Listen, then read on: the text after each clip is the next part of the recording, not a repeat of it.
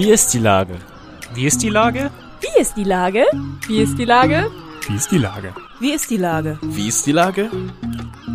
Der fast tägliche Podcast mit Lars Meyer. Wie ist die Lage? Unser fast täglicher Podcast als Kooperation mit der Mopo und der Gute-Leute-Fabrik spürt seit über einem Jahr tagesaktuellen Fragen nach. Macher, Musikerin, Models, Mütter und Politiker, genauso wie Schwestern, Schüler, Schlachter, Freiberufler oder Helfer, also prominente Lenker oder unbekannte Denker, kommen knapp 15 Minuten zu Wort. Die Auswahl ist rein subjektiv, aber immer spannend und überraschend. Mein Name ist Lars Meyer und ich rufe fast täglich gute Leute an. Unser Partner, der das diese Woche möglich macht, ist der Kulturcafé zugunsten von Mensch Hamburg e.V. Guter Genuss für eine gute Sache.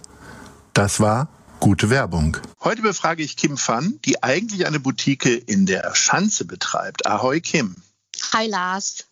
Liebe Kim, ich habe äh, deinen Laden jetzt als Boutique gesagt. Das hat man in den 70ern gesagt, in einem Loriot-Sketch beispielsweise. Ähm, und du hast einen Modeshop in der Schanze, würde man heute wahrscheinlich sagen.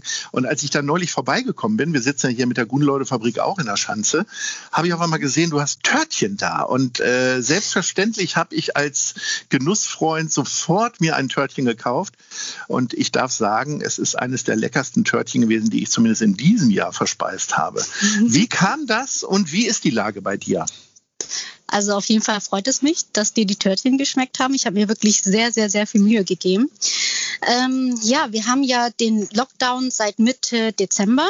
Seitdem darf ich meine zwei Läden gar nicht aufmachen als äh, Damenboutique. Und ähm, ja, ich weiß jetzt nicht, wie lange es noch so weitergeht. Und irgendwas muss ich ja machen, weil die Miete muss ja reinkommen. Also habe ich dann angefangen zu backen ähm, habe dann kleine Patisserie-Törtchen gebacken ähm, und habe mir einen Kuchentresen gekauft, es in den Laden gestellt, habe Kuchen angeboten und ähm, ja, jetzt darf ich den Laden so wieder aufmachen, also indem ich dann Essen anbiete.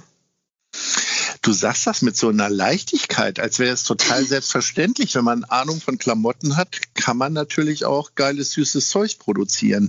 Ähm, du bist sowieso so ein bisschen im Zickzackkurs unterwegs, ne? Erzähl mal, wie bist du denn jetzt auf deinen, auf deinen Modeshop gekommen? Und vor allen Dingen sind zwei und Ach, es sind so viele Fragen. Erzähl noch mal kurz den Namen. Die Werbung dürfen wir ja machen. Und wie, wie ist der Name zustande gekommen? Fangen wir mal so an. Also, ähm, ich habe ja was ganz anderes gemacht. Ne? Ich habe ja BWL studiert und wollte eigentlich Wirtschaftsprüferin werden, aber dann dachte ich mir, ähm, gut, äh, dann arbeite ich 60, 80 Stunden die Woche und möchte irgendwann auch eine Familie gründen und Kinder haben und das funktioniert so nicht. Ähm, naja, ich habe halt während des Studiums viel ge äh, gejobbt und habe dann äh, am Ende, als ich meine Diplomarbeit geschrieben habe, ein Jobangebot bekommen für Abercrombie Fitch, war dann dort drei Jahre als Manager, habe ich dort gearbeitet. Das ist der Laden, wo es immer so stark nach Parfum riecht, ne? Genau, wo es genau und wo ja. es so dunkel war und ähm, ja. und und und mit den Bodyguards, aber das ist ja auch schon Ewigkeiten her. War das ähm, Bodyguards oder halbnackte Models, die dann da immer standen? Ja, halbnackte Models, die als ja, Bodyguard okay. getarnt waren. Und deswegen hast du dann da gearbeitet. Ja, ja. Okay. Gen mhm. Das hat ja, das hat wahnsinnig Spaß gemacht, aber ich wollte auf jeden Fall was Eigenes machen und ähm, habe mich in die Selbstständigkeit getraut und habe eine Damenboutique aufgemacht vor sieben Jahren in Winterhude, meine erste Boutique. Mhm. Ähm, am Anfang habe ich die Klamotten nur eingekauft aus Italien und daher kam auch äh, der Name zustande Giulietta. Ich wollte mhm. halt einen ähm, weiblichen Namen haben. Ich dachte Mode aus Italien, von daher Romeo und Julia, Giulietta, es ist halt so schön romantisch. Ähm, ja, und so ist Giulietta dann entstanden. Am Anfang habe ich die Sachen nur eingekauft, irgendwann habe ich dann gemerkt, gut, ähm, äh, Ware einkaufen macht nicht so viel Spaß, weil ich halt ähm, im Laden gearbeitet habe, mit den Kunden geredet habe und gemerkt habe, äh, wonach die Kunden gesucht haben und das Angebot war leider nicht da. Ähm, dann habe ich angefangen, die Klamotten zu designen. Ähm, ja, ich bin viel rumgereist. Aber das hast du ja jetzt auch nicht durch YouTube-Videos gelernt, ne? Oder Nein, hast du einfach nur T-Shirts bedruckt oder äh, was heißt Design jetzt im Konkreten? Also ich habe ich habe ja viel Kundenkontakt gehabt und wusste einfach, mhm. okay, wo sind die Problemzonen der Frau? Weil eine, als Frau möchte man sich natürlich auch schön fühlen, ähm, hübsch fühlen und ähm, naja, man hat ja so ein paar Problemzonen, die man gern verstecken möchte. Für jede Frau gibt es ähm, ja vielleicht ein, ein anderes Schnitt, was besser passen würde. Ähm, von daher wusste ich, okay, äh, wo, wo ist die Nachfrage und, und was fehlt dann? Ähm, ja, ich war halt auch viel auf Reisen und habe mir da eben die Stoffe ausgesucht und habe das einfach, das, was ich eben noch im Kopf hatte von den Kunden, wonach die gefragt haben, ich habe es einfach gemalt auf einem Blatt Papier. Ich habe mir Schneider ausgesucht, die Stoffe ausgesucht und habe gesagt, gut, schneidet mir das bitte mal zusammen. ich okay. habe es nicht gelernt. Ich habe es ich hab's, äh, auf YouTube gegoogelt. Also Aber im Internet ja findet so man viel. Aber jetzt haben wir so viel über Problemzonen gesprochen oder du, das ist ja jetzt kein Problemzonenladen, ne? Also das ist ja schon sehr, sehr modisch und äh, wirklich tolle Sachen. Soweit ich das beurteilen kann, man sagt mir jetzt nicht unbedingt viel Ahnung von Damenmode nach. Nein, also es geht nicht nur um Problemzonen, weil, ne, also es ist ja alles ziemlich ähm, das, was ich designe. Also es sind ja viele Kleider dabei, ähm, Business-Outfits, äh, Blusen designe ich ziemlich gerne. Ähm, ja, die sollen halt für den Alltag äh, gut gebraucht sein und man muss sich eben äh, schön fühlen. Und das ist, das ist eben wichtig in der Mode und nicht nur ähm, das, was man auf dem Laufsteg sieht, weil, ja, das sieht man meistens nicht auf der Straße. das muss so, eben alltagstauglich sein. Und das war deine Realität bis äh, Ende des Jahres und äh, dann kam der Lockdown.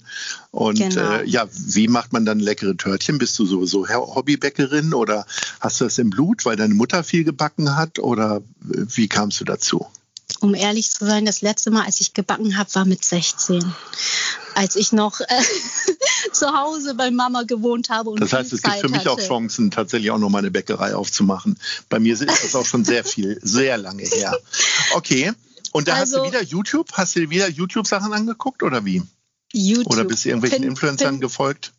YouTube, Pinterest, Instagram. Also ich habe mich, ich habe mich immer schon sehr für Essen begeistern können. Ich liebe, ich liebe Essen, ich liebe gutes Essen und ich hatte immer meine Idee, was mir schmeckt und was mir nicht schmeckt und ähm, ich habe es einfach gemacht. Natürlich ähm, hat am Anfang einiges nicht ganz geklappt, aber dann habe ich ein paar Rezepte eben äh, nochmal herumprobiert und äh, bis ich gesagt habe, okay, jetzt ist es, jetzt sieht's schön aus, jetzt schmeckt es auch gut, so kann ich es verkaufen. Ähm, das war natürlich wahnsinnig viel Arbeit, das habe ich jetzt nicht gedacht, weil ich selbst im Laden stehe und nach Feierabend gebacken habe und äh, direkt nach dem Aufstehen, bevor ich den Laden aufgemacht habe, gebacken habe. Ähm, ja, aber Jetzt bist du Wirtschaftsprüferin geworden, weil du keine 60 bis 80 Stunden Woche haben wolltest. Wie sieht denn, wie sieht denn jetzt dein Kontingent aus? Ich meine, du hast ja sechs Tage offen. Da kommst du ja auch noch auf 60. Ich habe sieben du Tage hast, offen. Du verkaufst Sonntag jetzt auch Kuchen, alles klar. So, und auf wie viele Stunden kommst du jetzt? Hm, ich stehe um sieben Uhr. Hast du auch mit Zitronen gehandelt, ne? Naja, ich stehe um sieben Uhr auf. Ich habe zwei Hunde, gehe mit den beiden Hundis raus. Dann gehe ich einkaufen, dann fange ich an zu backen und dann bin ich im Laden und äh, ja, vor 22 Uhr komme ich nicht aus dem Laden raus. Wie lange willst du das Pensum denn durchhalten? Also sehnst du dich dem jetzt auch der Normalität her oder schmeißt du die T-Shirts jetzt aus dem Laden und machst du noch Backzeug? Mm, also Backen tue ich momentan jetzt nicht mehr so viel, weil ähm, was ich jetzt anbiete, ähm, hauptsächlich sind Bubble-Waffel und Soft Ach, Du hast schon wieder dein, dein Konzept geändert. Okay. Natürlich. Man muss, mit der, man muss mit der Zeit gehen. Also ich muss ja. ehrlich sagen, das Backen, ähm, das war ziemlich zeitaufwendig und die Leute waren sehr skeptisch. Ähm, natürlich, Echt? die sind lang gegangen, die haben sich das angeguckt, aber die waren natürlich, okay, ähm, es, es, es gibt hier an der Schanze natürlich auch sehr viel viele andere ähm, Cafés oder Shops. ich glaube, es gibt noch zwei andere haben. Cafés neben dir. Ja. Ganz genau. War ein Ganz Scherz genau. für die genau. Außenstehenden. Hier ist jeder dritte Laden, glaube ich, gibt es mindestens Latte Macchiato. Nur nicht in der Guten-Leute-Fabrik. Ganz genau. Ja. Und deswegen dachte ich, okay, ich bin äh, einer von vielen, also muss ich irgendetwas machen, was keiner hier hat. Und dann bin ich auf die Idee gekommen, Bubble-Waffel mit Softeis anzubieten. Aber was sind denn jetzt Bubble-Waffeln? Ich komme ja nur aus Niedersachsen und komme nicht so weit rum, äh, bin ja hier in Hamburg kleben geblieben. Wo kommen jetzt Bubble-Waffeln her? Das äh, andere Bubble-Zeug, Bubble Tea oder so, gab es, glaube ich, aus Korea, ne? Ähm, Bubble Tea kommt äh, aus Taiwan. Oh. Ja. Ähm, und ich, aber ich glaube, in, in Asien gibt's das überall. Also auch in Korea, in Hongkong. Und Bubble Waffel kommt ursprünglich aus Hongkong. Die kenne ich auch, weil ich die dort ähm, auch gegessen habe. Ähm, das sind so Bubble, also so kleine Bläschen, die aneinander äh, ge gekettet sind. Also die hängen aneinander fest und die kann man auseinandernehmen, abbrechen. Ähm, das Besondere an, der, an den Bubble-Waffel ist, dass, dass die Außen halt schön knusprig sind und innen schön weich. Und mhm. das ist eine Bubble-Waffel. Ähm, ich biete die Bubble-Waffel mit Softeis an. Das Softeis ist komplett selbst gemacht von mir, ohne mhm. Chemie. Mhm. Sehr gut. Das habe ich auch nicht gelernt. Sag mal, und Bubble-Waffeln gibt es jetzt nicht nur in Hongkong und Hamburg, sondern haben die irgendeine Zwischenstufe erlebt? Oder bin ich einfach nur zu doof und gibt es sie auch in Barmbek und Wandsbek? Oder bist also du die ich erste? Glaub, nein, ich glaube mittlerweile äh, gibt es die auch. Also es ist, man muss ehrlich sagen, das ist ein Trend Social Media, Instagram, Food. Ja. Äh, ne? Und mhm. ähm, naja, heutzutage, seit Corona sind die Leute viel verstärkter auf Social Media, viel am Handy und ähm, da informieren sie sich. Und Bubble Waffel ist momentan halt äh, im Trend. Ähm, ja, ich glaube, die Bubble Waffel gibt es auch woanders. Klar. Und ähm, die gibt es natürlich auch, ich glaube, äh, in Barmbek oder ich habe heute von einem Kunden gehört, die gibt es auch hier bei mir ganz in der Nähe. Ähm, mhm. Gut, natürlich kann jeder Bubble-Waffel. Ähm, ja, ich nicht. Schon mal. Doch, du kannst es. Und die auch. werden in so einem Waffeleisen gemacht oder werden die frittiert oder wie funktioniert das? Die werden in einem speziellen Bubble-Waffeleisen ähm, hergestellt. Also es ist, wie ein, es ist wie ein normale Waffeleisen, nur die Ja. Form ist eben anders. Okay. Und der, der Teig ist auch ein bisschen anders als so ein Mhm. normaler Waffelteig.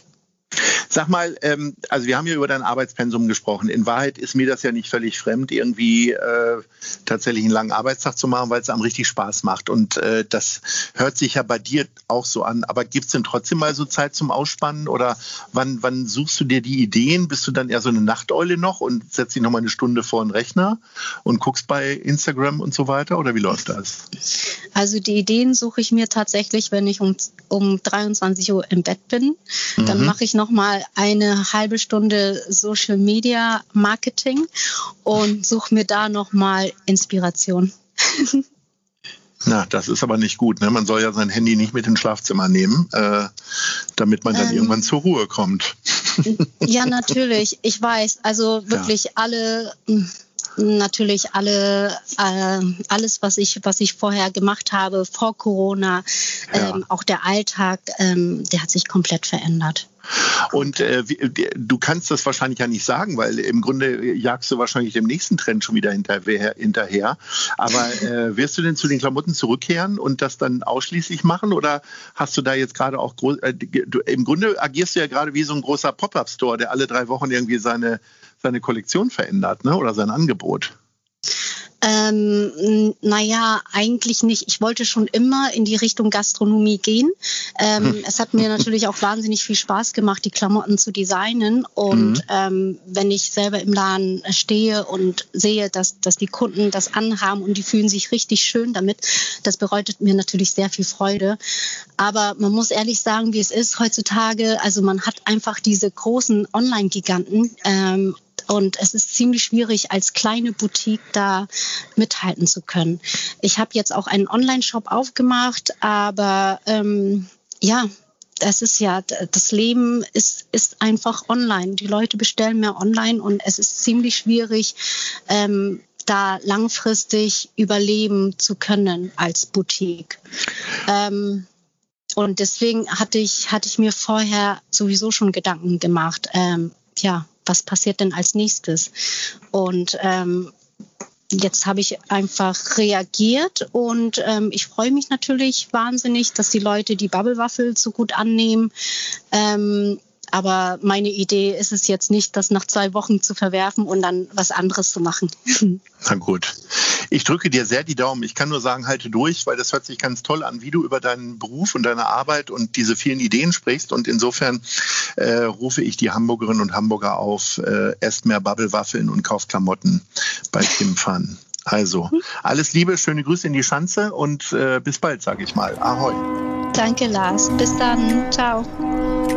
Eine Produktion der Gute-Leute-Fabrik in Kooperation mit 917 XFM und der Hamburger Morgenpost.